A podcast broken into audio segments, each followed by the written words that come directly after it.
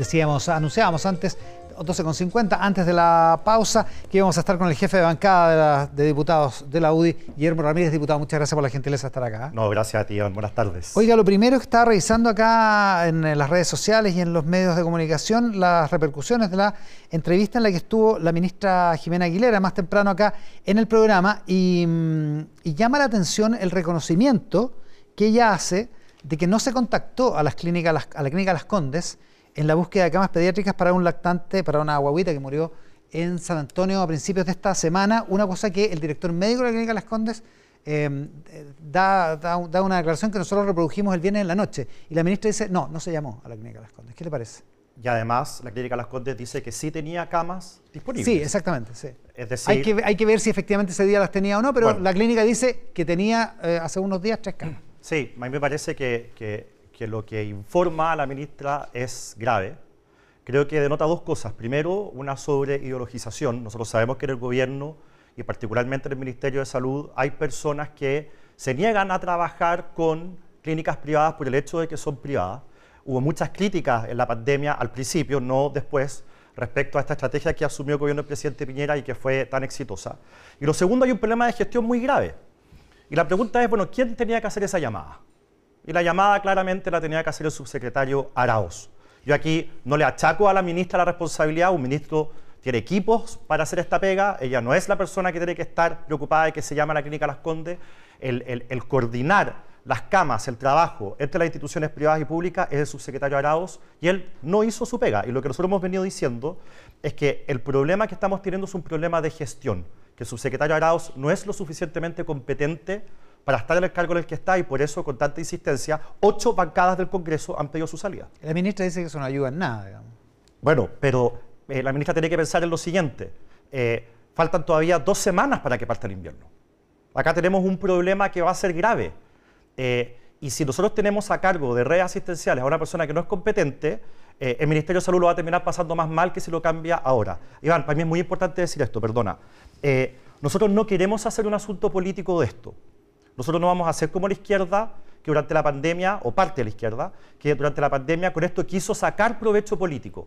No vamos a presentar querellas como lo hicieron ellos contra Mañalich eh, no vamos a hacer una cuestión de esto. Nosotros lo que estamos diciendo es, acá hay un problema de gestión, creemos que las muertes que se han producido son evitables y esto no puede volver a ocurrir.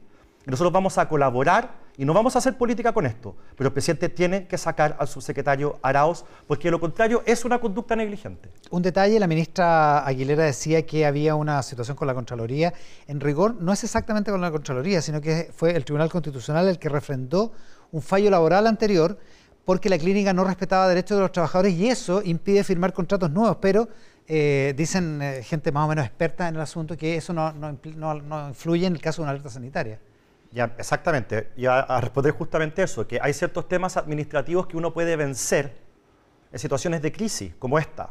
Y por lo tanto no pueden ser esos temas administrativos un obstáculo para que se haga lo que se tiene que hacer, porque aquí estamos hablando de la salud de los chilenos. Diputado, cambiemos al foco de otro tipo de fiscalización que, han, que ha llevado adelante el Congreso durante estos días, y es que han proliferado las acusaciones o las amenazas de acusaciones constitucionales. Una contra la jueza Vivanco, Ángela Vivanco, que ahora algunos diputados dicen que ya no tiene sentido, y otra contra el eh, ministro de Educación, Marco Antonio Ávila. ¿Qué piensa primero de lo de la jueza Vivanco? Bueno, es la demostración más clara de que hay una parte de la izquierda, en este caso fue el Partido Comunista, que utiliza las acusaciones constitucionales para lo que no son, en este caso para ejercer presión sobre los jueces. O sea, el Partido Comunista lo que dice, después de la entrevista el sábado pasado de la ministra Ibanco, dice vamos a acusarla constitucionalmente. Y luego, cuando sale esta aclaración o no aclaración de la Corte Suprema, eh, entonces el Partido Comunista dice, bueno, a mí me gusta ese fallo de la Corte Suprema eh, y por lo tanto ya no tiene sentido acusar a la ministra de Banco y echan pie atrás respecto a la acusación constitucional. Eh, esto nos tiene que hacer reflexionar acerca de cómo algunos están usando la acusación constitucional. En este caso fue para ejercer presión al Poder Judicial y eso claramente está, es contrario a nuestro ordenamiento jurídico. Ya, ahora usted dice eso, eso lo hace la izquierda, pero analicemos el caso del, ministro de Educación, Marco Antonio Ávila, para ver lo que hace la derecha. ¿Por qué están acusando al ministro de Educación? Porque las prioridades del Ministerio de Educación, cuando tenemos un desastre en materia de educación, eh, son las que nosotros consideramos equivocadas. Cuando, cuando tú tienes un problema en, niños que les está costando entender lo que leen, estoy hablando de niños de sexto básico, no estoy hablando de niños de primero básico. Cuando tú tienes eh, colegios públicos tomados permanentemente, eh, con, violencia al interior de las clases, eh, cuando tú te demoras en la entrega de resultados como en las pruebas de evaluación a los alumnos. Siempre los resultados del CIMSE salen en abril, estamos en junio y todavía no salen. Eh, y, tú ves que las prioridades del ministerio están en otro lado, eso se parece mucho al notable abandono de deberes, Iván. Pero, eh, y nosotros lo que queremos es que... a lo mejor a usted no le gustan las prioridades, pero son las prioridades del gobierno, ¿no? Bueno, pero las prioridades del gobierno, por eso esto es un juicio político. Las prioridades del gobierno, nosotros creemos que no son las prioridades que requieren los niños, creemos que no son las prioridades que piensan o creen que tiene que tener el ministro Ávila de los chilenos, y tampoco son nuestras prioridades. Disculpe que lo interrumpa, pero usted dice, esto es un juicio político, pero no es un juicio político a cualquier cosa, porque de hecho es lo que ustedes defendían en el gobierno anterior cuando hubo una serie de acusaciones constitucionales que ustedes decían, oye, esto, esto tiene que tener una base constitucional. Así es. El notable abandono de deberes, en fin, ahí está súper arreglado lo que hay que hacer. El notable abandono de deberes quiere decir que cuando tú como ministro no haces lo que tienes que hacer, que la ley te mandata a hacer, que la naturaleza de tu cartera te mandata a hacer, tú estás incurriendo en notable abandono de deberes. A nosotros nos parece que este ministerio en las cosas urgentes que se han producido en Chile en materia de educación no está haciendo lo que tiene que hacer. Yo entiendo que también hay algunos, porque esta acusación constitucional eh, va a tener varios capítulos, eh, y uno de ellos va a ser este tema de las orientaciones para una educación sexual. Mm. Yo considero que los otros capítulos son los más graves, eh, en los que el gobierno toma la, toma la iniciativa en temas que no son urgentes, que pueden ser importantes para un selecto grupo de personas, pero que no ayudan en nada que nuestros niños aprendan más, eh, que finalmente puedan llegar más lejos, darles más herramientas para que el día de mañana sean mejores ciudadanos y puedan llegar más lejos. Eh, y ahí es donde yo creo que este ministerio ha estado absolutamente al debe. Ya, o sea, usted dice que nos está acusando al ministro por su orientación sexual, porque un diputado a su bancada, el diputado Bobadilla, salió a decir que la orientación sexual del ministro era la que estaba eh, informando las prioridades del ministerio. Eso se parece harto a la homofobia. Yo, primero, cuando digo que hay un capítulo sobre los temas de orientación en materia de educación sexual, no me refiero a la orientación del ministro, por supuesto, sino a las orientaciones del programa, para que, para que, lo, para que no, se quede claro para la audiencia. Eh, y respecto a tu pregunta, eh, categóricamente no. Esto no tiene nada que ver con la vida personal de ningún ministro, nunca. esto es política esto es una evaluación de su trabajo, esto no tiene que ver con la orientación sexual del ministro ni ningún otro antecedente que tenga que ver con su vida privada. Yo eso lo descarto tajantemente y creo que esas declaraciones no reflejan eh, lo que hoy día está ocurriendo al momento de tomar la decisión y redactar una acusación Las declaraciones de Bobadilla. Sí. Ya, estamos, como dicen los abogados, estamos contestos, estamos de acuerdo en que no se puede acusar constitucionalmente a nadie, a nadie. acusar a nadie por su orientación sexual. Así es. Ya, eso, eso ¿y eso es extendido en la bancada de la UDI? 100%. Salvo Bobadilla. No, él ha dicho en algunos programas de radio cuando le han preguntado de que fue una frase desafortunada. Ah, ya, ok. Oiga, porque metieron hasta lo de Talcahuano en, el asunto. Es cierto que lo metió Diego Chal, porque no es que es de Renovación Nacional, pero, pero también en la UDI prendieron al tiro. O sea, como que de alguna manera se trivializa la, herramienta, ¿no? No, pero nosotros, respecto a lo que ocurrió en Talcahuano, no hemos apuntado al Ministerio de Educación. Al principio hubo, información confusa. Pero con el correr de las horas, y no fueron tantas, empezó a quedar claro que no tenía absolutamente nada que ver con el ministro de Educación y nosotros en ese sentido eh, no les obliga, lo cortés no quita lo valiente, acá uno tiene que ceñirse a los hechos. Y si el tema de Talcahuano no tiene nada que ver con el ministro de Educación, mal podríamos incorporar eso en una acusación constitucional. Para nada. Eh, nosotros, eh, respecto al tema de Talcahuano, entendemos que algo alcancé a oír a la ministra de Salud, eh, es un tema que tiene más que ver con salud, con la municipalidad. Eh, yo tengo la impresión... Ella dijo que es un programa del Ministerio de Salud, pero que se aplica... Yo tengo la impresión de que acá, eh, si es que lo que declaran los padres y apoderados, lo que declaran los niños que ocurrió, yo tengo la impresión de que esto se encierra más bien en el plano de lo penal. En ese sentido, las responsabilidades son personales y por lo tanto creo que el nombre de los facultativos tiene que darse a conocer. Porque esa es información que hasta ahora se han negado a entregar. Ya, pero el alcalde es de su partido, digamos. Bueno, pero yo estoy diciendo, yo estoy diciendo que. Y, él, él, llamó a no politizar el asunto, además, digamos. En caso de que se configure lo que se está denunciando, a mí me parece gravísimo eso puede implicar algún tipo de responsabilidad penal y por definición en la ley las responsabilidades penales son individuales. Y por lo tanto, si eso es así, entonces los facultativos van a tener que responder. Aquí, si es que ocurrió lo que dice que ocurrió, no, puede ocurrir, no puede ser que no pase nada, No, yo le digo que el alcalde es de la UDI no porque, no porque sea responsabilidad de su partido ni de la UDI, ni del alcalde, digamos. Lo que digo es que se, tienen que saber los nombres, bueno, el alcalde los tiene. Bueno, y tendrán que ser los tribunales los que determinen si es que aquí hay espacio para la responsabilidad penal, en cuyo caso los nombres tienen que ser entregados. Ya, hablemos de algunos otros temas, a ver si alcanzamos todos los temas importantes que hay que hablar con, el jefe de bancada de la UDI, el de, diputados de la UDI, el diputado Guillermo Ramírez. Reforma tributaria. La mm, ex ministra, ex dirigente de la UDI, em, Marcela Cubillos, dice hoy que se trata de una cocina de lujo la que está haciendo el gobierno con los empresarios. Ustedes salieron también como a defender el rol como parlamentarios. ¿Cuál es el problema de que el gobierno hable con los empresarios? No, que el gobierno hable con los empresarios o hable con la sociedad civil en general no nos genera ningún problema. Porque en 40 horas se hizo así, digamos. De hecho, nosotros creemos que es bueno que el gobierno escuche eh, y que converse con distintos actores de la sociedad civil. Sobre eso no hay reproche. El problema se genera, Iván, cuando hay algunas personas que creen que esto podría llegar a reemplazar el debate parlamentario. Y te voy a explicar por qué tenemos este antecedente. Porque hasta ahora, por increíble que suene, el gobierno nunca se ha aceptado con nosotros a hablar sobre reforma tributaria. En la reforma tributaria pasada, en la que fracasó, yo estoy en la Comisión de Hacienda, así que digo esto con propiedad, nosotros en la Comisión hacíamos propuestas que eran rechazadas por el Gobierno y por la Comisión haciendo uso de sus mayorías. Cuando teníamos críticas respecto a algún instrumento del Gobierno, simplemente no se nos escuchaba y se aprobaba haciendo uso de las mayorías. Hubo una mesa técnica a la que el ministro nunca asistió, donde nuestras técnicas, porque eran mujeres, se sintieron maltratadas por los expertos del gobierno, eso en algún minuto salió en los medios de comunicación, se quebró por lo tanto la mesa, hicimos alrededor de 12 propuestas, ninguna se consideró, es decir, el gobierno no quiso conversar con Chile Vamos, al menos en la Cámara, quizás estaban guardando la conversación para el Senado. Y ahora el gobierno, en este segundo intento, vuelve a aludir ese debate. Eh, va a conversar con los empresarios, anuncia conversaciones con pymes, que nos parece muy bien. Pero la pregunta es por qué razón el gobierno se niega a conversar con Chile Vamos. Nosotros simplemente no lo podemos... ¿Cuándo va a ser el minuto, después de que hayamos más de un año en este debate, en que el ministro nos va a escuchar de verdad, con ánimo de llegar a un acuerdo, de incorporar gente que piensa distinto? ¿Cuándo va a ocurrir eso sentarse en una mesa? Ahora, Ahora con todo respeto, diputado, ya le rechazaron la, idea de legislar la reforma tributaria. O sea, es cierto que faltaron votos del oficialismo, pero los que votaron en contra fueron ustedes, digamos. Sí, porque la reforma tributaria no podía ser más mala.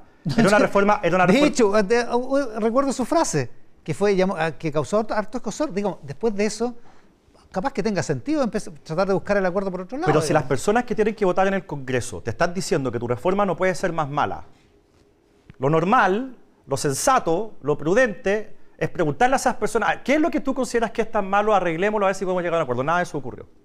Y hoy día lo que está ocurriendo es que están presentando, o no están presentando nada en realidad, están teniendo conversaciones, pero no están teniendo conversaciones con Chile Vamos.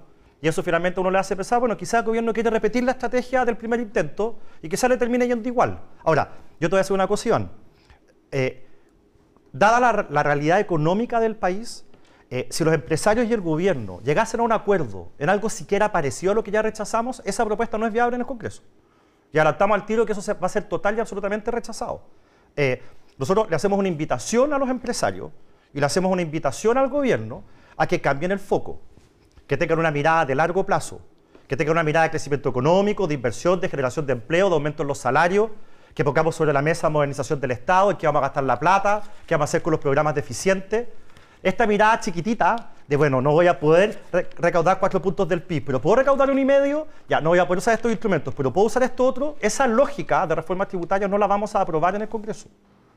Y por lo tanto el gobierno lo que tiene que hacer es meter en la juguera cosas que de verdad generen un acuerdo, un pacto en materia tributaria y no una simple reforma tributaria que para el gobierno es siempre subir impuestos y nada más. Eh, ya, o sea, significa mayor recaudación acompañada de otros asuntos. Porque lo que pasa es que por ejemplo, usted dice, acaba de decir, cerremos algunos programas disminuyamos algunos programas que están mal evaluados. El presidente Piñera, en su segundo gobierno, dijo exactamente lo mismo, en este mismo estudio.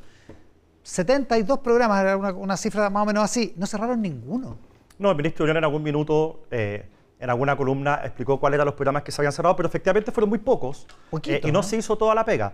Bueno, esto, estos son temas... O digo, no es tan fácil hacerla. Para hacerlo se requiere un acuerdo, se requiere un acuerdo nacional. Eh, porque son temas que son complicados. Son temas que generan revuelo, son temas que muchas veces pueden complicar a un gobierno. Y nosotros estamos dispuestos a llegar a un acuerdo para que el gobierno pague los menores costos posibles en hacer lo que tiene que hacer. Ahora, cuando yo hablo de cambiar además el régimen tributario, yo no estoy pensando en un alza de impuestos, yo estoy empezando en echar para atrás las chambonadas de la reforma del ministro Arena. Porque Chile desde el 85 al 2015... O sea, volver a desintegrar totalmente ese tipo de cosas. Hay que revisarlo, hay que estar abierto. Pero ¿sabes qué pasa, Iván? Mira, Chile del 85 al 2015 tiene un récord mundial, que es el país que proporcionalmente más derrotó la pobreza en Chile. En, el mundo, perdón. Eh, si no, no sería un récord demasiado pretencioso. Del 85 al 2015 fue el país que más derrotó la pobreza en el mundo. Y dejamos de hacerlo porque en 2014 se aprobó una reforma tributaria que destruyó los 30 años de progreso económico en Chile. Fíjate, Iván, que los años de inversión negativa, el récord en Chile era en la unidad popular, tres años seguidos de inversión negativa. Ese triste récord lo rompimos con la reforma ministerial. Cuatro años consecutivos de inversión negativa. Nunca más crecimos, no se generó empleo, está todo estancado. Las familias que tienen la pretensión de progresar, de salir adelante, de que les vaya mejor, no lo han podido hacer en los últimos diez años y eso tiene que cambiar. Y no se cambia con una reforma igual o peor a la de Arana, profundizando los problemas. Se entienden los argumentos, pero hay una cosa que no entiendo. Eh, ustedes en la reforma previsional dicen toda cotización nueva tiene que ser de propiedad de los trabajadores y nada a un fondo común, ¿cierto? Esa es nuestra posición inicial, por supuesto. Ese, es el punto de partida. Y por lo tanto, si hay que aumentar las pensiones actuales, se tiene que hacer con cargo a recursos del fisco. ¿Correcto? Si es que hay que aumentar las pensiones actuales, las pensiones vigentes. La PGU. La, PGU y las pensiones que, se están, que, que financia el Estado, hay que financiarlo con recursos fiscales, ¿cierto? Esa ha sido la posición. Pero resulta que ni el, aumento de la PGU, lo dice Andrea Repeto en una columna hoy día en el Mercurio, ni el aumento de la PGU está financiado. Entonces, ¿cómo vamos a financiar aumento de pensiones si ustedes no quieren aumentar los impuestos? A ver, sobre esto te voy a decir dos cosas. Primero, eh, las promesas del presidente Boric no se van a poder cumplir ni aunque haya reforma tributaria, para que enfrentemos el debate con honestidad. Porque cuando el presidente Boric dice necesito reforma tributaria para la condonación del CAE, para la deuda histórica de los profesores, para subir la PGU, para eh, las otras siete promesas que él hizo en su cuenta, entre las cuales estaba terminar con las listas de espera, con reforma o sin reforma, todo eso es infinanciable. O sea, que hay un engaño del gobierno y hay que decirlo con toda claridad. Y yo no sé, sobre todo después de escuchar al presidente anoche, yo no sé si es que cuando eh, aprobemos, si es que se aprueba una reforma tributaria, esa plata va a ir para la PGU va a ir para condonar el CAE. O sea, esa es la primera discusión. Lo segundo es que no puede ser, Iván, que este gobierno sea de la lógica absolutamente superada en el mundo de que para que solucionar problemas hay que subir impuestos. Y te voy a decir por qué. Porque todos los gobiernos que vengan en el futuro, porque Chile no se acaba cuando se acabe este gobierno, el presidente Boric no va a lograr el paraíso en la tierra y se van a acabar todos los problemas. Todos los gobiernos que vengan en el futuro van a tener problemas que enfrentar y van a necesitar plata para enfrentarlo. ¿Y cuál va a ser la respuesta siempre, Iván? Ah, entonces tengo que subir impuestos. ¿Hasta dónde llega eso? Uno no puede subir impuestos hasta el infinito. Lo que han hecho los países desarrollados. ¿Tiene sentido el principio de que los gastos permanentes se financien con ingresos permanentes? Sí, pero, pero Iván, una cosa. ¿Qué han hecho los países desarrollados para asegurar que todos los gobiernos del futuro y las generaciones futuras, mis hijos, eh, puedan ver que el Estado hace frente a sus problemas? Eh, crecimiento económico. Eso es, crecimiento económico. Fíjate que si nosotros hubiésemos seguido creciendo al mismo ritmo que crecíamos antes de la reforma del ministro Arenas, hoy día el presidente Boris tendría más recursos que los que tiene hoy para enfrentar los desafíos que tiene. Es decir, con impuestos más bajos, porque los del ministro Arenas los subieron, hoy día el gobierno tendría más recursos. porque como la torta sería mucho más grande y si el, gobierno, si el Estado recauda, voy a inventar 20 puntos de la torta. Diputado, si, usted, si a usted le proponen una reforma previsional que se va a financiar con crecimiento, usted la vota en contra, porque usted es un diputado serio. Pero, perdón, perdón, perdón, perdón, perdón. Yo, si a mí me proponen una reforma a las pensiones que se va a financiar con revisar la cantidad de personas, cerca de 90.000 dicen algunos, de personas que están trabajando en el Estado, que nadie sabe quiénes son ni qué hacen. que vamos, a ver, que vamos a ver eh, cómo vamos a echar pie atrás, deshacer los programas mal evaluados, que son alrededor de 1.000 o 1.500 millones de dólares al año. ¿Cómo vamos a arreglar el sistema tributario para que con mejores instrumentos podamos recaudar más? Pero instrumentos que generen inversión, que generen crecimiento. Si tú me das esa solución, yo la firmo de todas maneras. Fíjate, Iván, que. Pero esa solución no garantiza ningún, no, garantiza ningún ingreso. Bueno, la historia económica. la historia económica de la humanidad dice exactamente lo contrario. Dice que los países que han crecido tienen más recursos para poder hacer frente a sus problemas. sin duda, pero si, la, torta crece, todos comemos más torta. Bueno, el, problema es cómo garantizar que la torta crezca y eso es ingarantizable. Por eso le digo, si a usted le ofrecen una reforma de pensiones solo financiada con crecimiento, usted la va a votar en contra. Pero Iván, Iván, esa, esa, eso de que el crecimiento es ingarantizable lo puede decir un argentino. Pero ¿sabe lo que pasa? En Ya Chile, vamos a tener, ya vamos a tener problemas con los en Chile, argentinos ahora. durante, en Chile durante 30 años dimos con la fórmula y la cambiamos. ¿Es eso sensato? Chile era el país que más crecía en el mundo. ¿Es eso, de- del mundo occidental, para dejar afuera Corea del Sur y Japón? ¿Es eso sensato? Haber cambiado una fórmula que nos trajo el éxito que nos trajo. Entonces, claro, como están las cosas hoy día, no, nada lo garantiza. Pero lo que pasa es que las condiciones tienen que cambiar. Y eso es lo que el gobierno no quiere sentarse ni siquiera a discutir. Y nosotros creemos que tenemos buenas razones, buenas ideas y buenos instrumentos para poder generar una reforma tributaria que genere mucho más crecimiento que el que tenemos hoy día, mucho más inversión, que permita que las familias surjan, que permita que la torta crezca y que además, no solamente en el largo plazo, en el corto plazo vamos a recaudar más. Diputado, seguiría conversando con usted mucho rato más, pero ya estamos súper pasados. Así que ya viene la edición de Teletreceta, le agradezco mucho la gentileza. ¿eh? Que le vaya muy bien, ¿ah? muchas gracias. Igualmente. Con el diputado Guillermo Ramírez cerramos esta edición de Mesa Central.